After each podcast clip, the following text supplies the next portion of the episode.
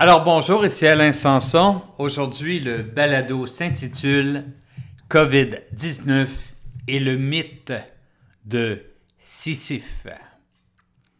Pour ceux qui ne sont pas familiers avec la mythologie, voici un rappel. Parce qu'il a déplu aux dieux, Sisyphe est surtout connu pour son châtiment, consistant à pousser une pierre au sommet d'une montagne d'où elle finit toujours par retomber. Alors, jour après jour, il pousse et tous les soirs, la pierre retombe. Sa vie est donc un éternel recommencement, un éternel jour de la marmotte, et malgré tout, dans son essai sur le sujet, Camus le présente comme une personne heureuse. Beaucoup d'entre nous vivions ce mythe il y a encore quelques semaines. À une autre époque, on l'aurait qualifié de boulot, métro, dodo. Les semaines se suivaient et se ressemblaient. Il se passait pas grand chose. La vie était un long fleuve tranquille qui entretenait une catatonie, un encroûtement qui faisait qu'on ne se remettait jamais en question. C'était la routine et pourtant Confinés chez nous comme en ce moment, ça nous manque.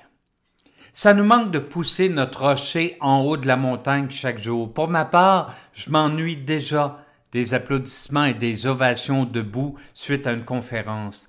Pour d'autres, ce sont les pourboires et les remerciements qui manquent en ce moment.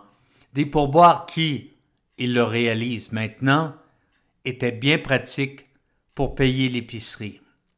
Face à ce manque, il pourrait être tentant de mettre fin au confinement avec empressement et de retrouver le contact physique avec les gens. Je pourrais par exemple accepter un mandat de conférence malgré les demandes de la santé publique. Mais si je le faisais, je risquerais de repartir le cycle de la propagation et cela ferait en sorte que mon confinement serait encore plus long parce que j'aurais brisé la chaîne de solidarité nécessaire à un retour à la normale.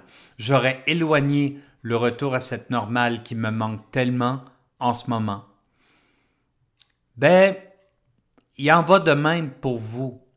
Le temps peut vous sembler long, mais il représente une formidable opportunité. Profitez-en pour vous demander ce que vous ferez au retour pour bousculer les choses et sortir de votre encroûtement. Qu'est-ce que ce sera? Une nouvelle formation? Une rencontre avec le patron afin de vous assigner une nouvelle responsabilité, un changement de carrière. La situation en cours nous démontre qu'il ne sert à rien de s'accrocher à notre réalité actuelle parce qu'elle peut s'évaporer en quelques heures. C'est un message qui nous enjoint à viser plus haut, à brasser les cartes de notre destinée. Pour l'instant, restez confinés et suivez les directives, mais Préparez votre retour en force.